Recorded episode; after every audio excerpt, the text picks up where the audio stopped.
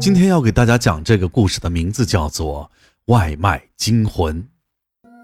由于近期的生活不如意，我决定去送外卖了。虽然我不喜欢这个职业，但对于我没有一技之长的人来说，没有更好的选择了。虽然是风吹雨淋，可收入还算可以。每天也会遇到各种各样的客人，为了赶时间，穿梭在车海里也是日常。用一句话来形容一点也不为过，那就是把脑袋别在裤腰带上讨生活。为了能多送几单，多挣些钱，我也会晚上接单。但我们这一行，我们都有一个固定的聚集地点，大家都聚在那里等单子，也可以互相发发牢骚。这也不奇怪，我们这一天下来，形形色色的人都能遇见。你要是心理素质差一点，根本干不了这一行。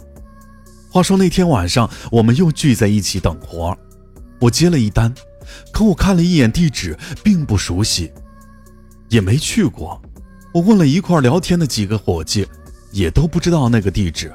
好在现在有导航，我到店取了餐，上了车，根据导航提示去客户所在地。我看了一下，路程还挺远的，搞不懂为什么会离这么远还叫外卖。就像我说的，什么人都有，也许这个客人就喜欢那家店的饭吧。我一边胡思乱想，一边跟着导航加大油门往前开。都已经出了城区，还没到，我心里开始咒骂：这单跑的真不划算。看着路边的风景越来越荒凉，加上都看不见人家了，我心里也不免有些发毛。好在导航显示马上就要到了。我根据导航来到了一个大院子，外面黑灯瞎火的，也瞅不清。心说也许是院子里的什么人叫的餐。我打开了手机上的手电筒，推开铁门，进来那个大院子。等进了院子里面，我更纳闷了，院子里连个灯光都没有，也没有见到有人。可是手机定位却显示我的目的地越来越近了。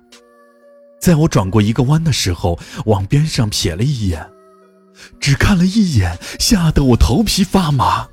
手机导航定位地点竟然是一个墓地，在我眼前密密麻麻的都是坟。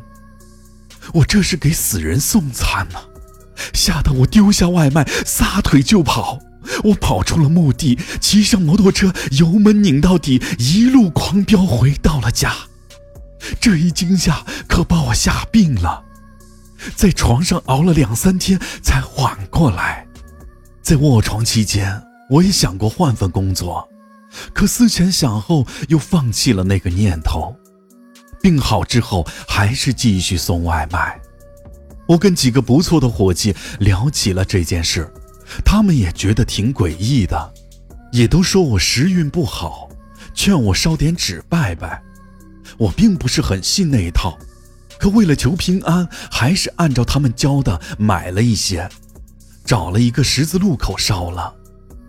在墓地送餐那件事之后，大概过了两三个月，我又遇到了一件诡异的事儿，也是晚上接了一单送餐的，地点是一栋很老旧的居民楼。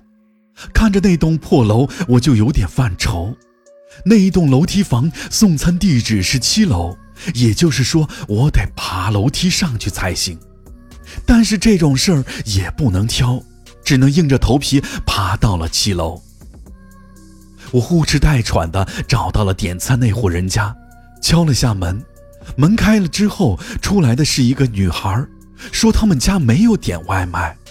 我又确认了一下地址，并没有送错，就是他们家。可那两口子说没有叫外卖，非说我送错了地址。我确认了地址，没有送错呀。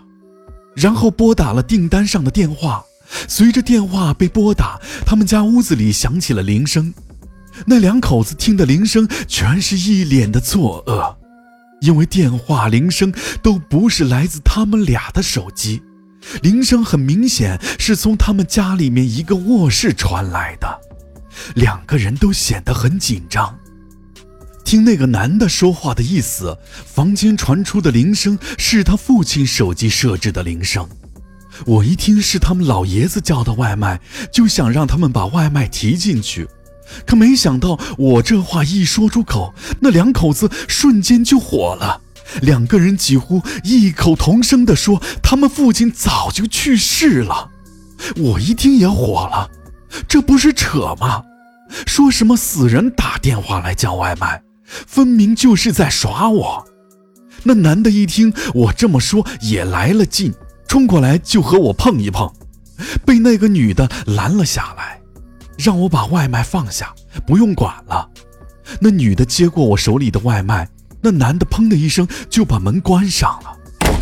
我看他们反应不像是耍我，站在门口愣了半天。他们在屋里说话的声音我也能听见。那个男的应该是去了他父亲的房间，找出了他父亲生前用过的手机，而手机早就没电了，不可能订餐，也不可能接通。两口子你一言我一语的说着这件事，我实在想不明白，怎么又让我遇见这种事儿？不是烧过纸了吗？我走到楼下，又接到了下一笔订单。可能有人会问我，遇到这种事儿怕不怕？我当然会怕，可我如今还是穿梭在车流里送外卖，因为我要生活。只是我尽可能的不在晚上接单了。好了，故事到此结束。如果你不希望我继续再送外卖，赶紧给我点赞和关注吧。